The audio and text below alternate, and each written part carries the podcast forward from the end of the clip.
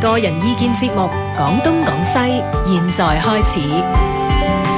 知識領域，網絡文化通識，free as the wind。廣東廣西。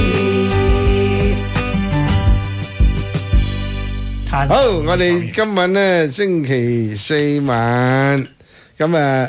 鄧翁達志咧就請咗啊嘉賓羅慧，老友記啊老友記嚟過好多次 Man 頭啊，嚟㗎唉， 係電影文電大家影好文化嘅係，mentor 嚟㗎，祖師爺嚟嘅，咁啊，仲有啊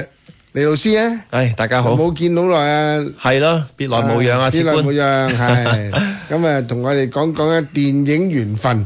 咁呢個名一定係阿鄧翁改㗎啦。係。咁啊，你要解解點解？因為兩個禮拜前我哋講咧《星光伴我心》啊嘛，啊好開心。咁咧就嗰個就講係我哋以前中意過嘅電影啦。係咁今次咧，咁我哋梗係要升班級噶啦，不斷咁樣係嚇。 所以即係羅維明嚟講，係電影緣分咧就講翻誒一啲電影入邊咧，其實我哋同電影嘅緣分，或者電影入邊嘅緣分，好因為好多戲咧其實。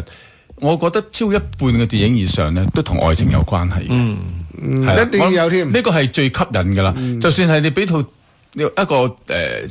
個戰爭嘅電影都好啦，都要加啲嗯加少愛情係啦，加啲愛情片段嘅一定嘅係啦。嗯咁呢個咧係每一個人都中意睇同埋會心動嘅嘢嗯嗯嚟。係咁啊，所以咧就講到緣電影緣分呢個問題。咁啊，我哋都係用咧我哋自己中意睇嘅電影緣係分啦。啦，我哋講我哋中意睇嘅。好嘛？係咁啊，由阿劉慧明講起啦。你到依家我最中意嘅愛情電影，我就反而係部韓國片喎。係咩應該大家應該睇過喎，都好有名。叫咩名？啊？中誒中文就係《假如我有天意》，孫藝珍做。假如我有天意，係同埋因為佢嗰個誒佢個音樂啊，嗯，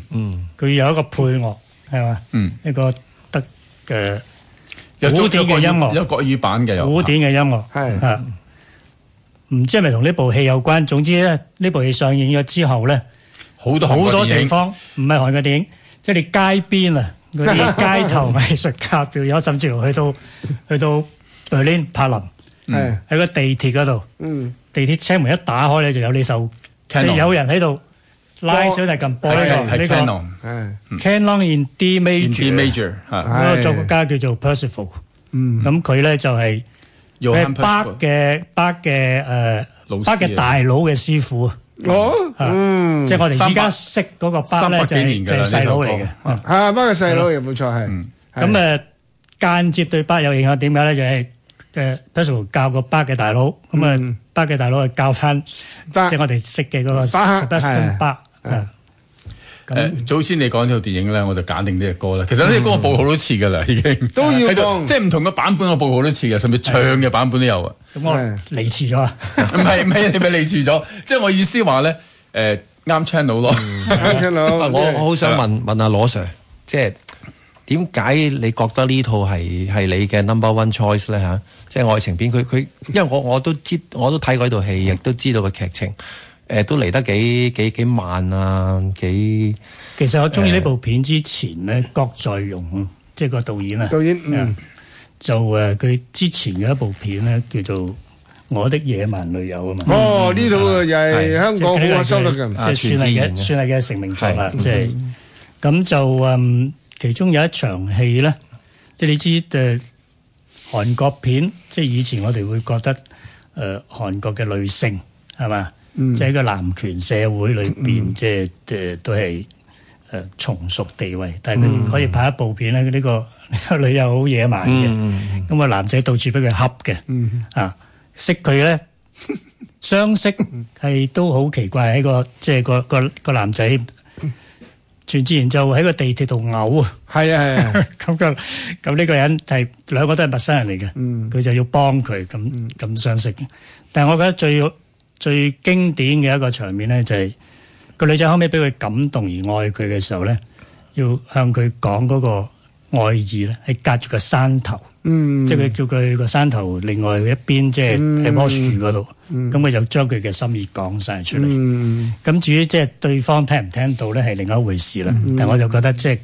佢喺呢方面即係所玩嘅嗰、個、呃、手法，即係我覺得係好有趣嘅。啊設計得好好。咁、而呢新嘅呢部片，即係唔係新啦，即係誒啱我哋講，假如我我誒我有天意，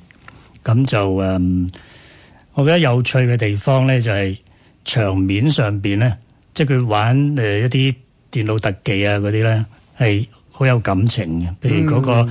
男、男女主角後生嘅時候，係咪喺個誒、呃、鄉村嗰度相遇，咁、ừ, 就誒。呃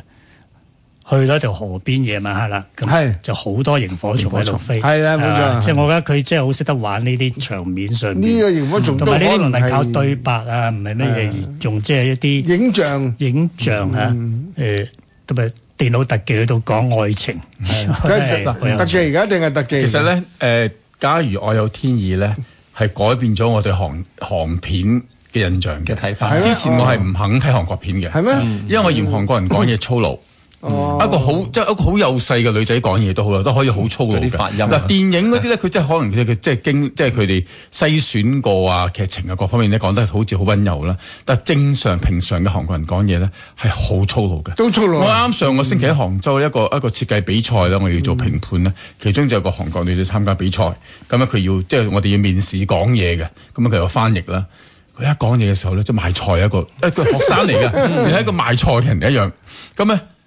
所以咧我對韓韓國嘅電影啊啲嘢咧，我係冇興趣嘅之前，嗯但係偶然咧，我偶然咧我係買碟，嗯咁我誒話點咧買，唉買埋佢啦，咁即係咁樣嗰種態度啦，就翻嚟翻去一部睇嗯係啦，咁從此就改變咗我對韓片嘅印象。哦咁啊、之後咧，就之後我買韓片嘅次數係買多過日本片，係啦、哦因，為我覺得佢哋編劇真係有一手近呢十係係年，呢十好係年好近嘅呢十年八年嘅係戲啊，我誒諗誒，如果講愛情電影嘅話，即係韓國電影郭在容係一個即係好重要嘅人物啦。嗯即係佢啲誒導演手法同編劇，即係你睇佢嘅外貌，即係同佢要拍嘅片真係 我唔知未見過外貌喎，我唔即知係佢睇外起貌上點。啊我都唔知即係外貌點喎。誒，呃同佢要拍嘅戲真係好唔同啊！即係嗯好粗獷嗯特別係係好粗獷誒，所以係好奇怪一回事。所以係都佢係拍得好中細中國人嘅東北漢子一樣咯，啊都係 即係嗰種樣。啊嗯啊佢哋好多係山東種嘅，山東總係啊你去到韓國好多時啲 啲餐廳係咧，啊啲啲侍應生，你啊點樣點送好咧，都唔識點點講。突然間佢就講佢講普通話啦。係啊，佢山係東啦種佢哋嘅，喺識講佢哋喺誒中國去讀書啊，其實係啊佢就係啊一係山東總，係一係咧就係中國嘅韓裔，哦韓韓 裔裔翻翻去韓國讀書做嘢嗯嚇，咁啊所以佢哋識講普通話好多嘅，咁誒套戲好睇嘅，咁同埋個男其中嘅男主角咧就係唔係靚仔嗰啲嘅，又唔係嗯高，又唔係靚仔單眼皮嗰啲，但係非常之感動佢佢出兩個嚟，都好有名嘅，係啊兩個好有名。趙嗯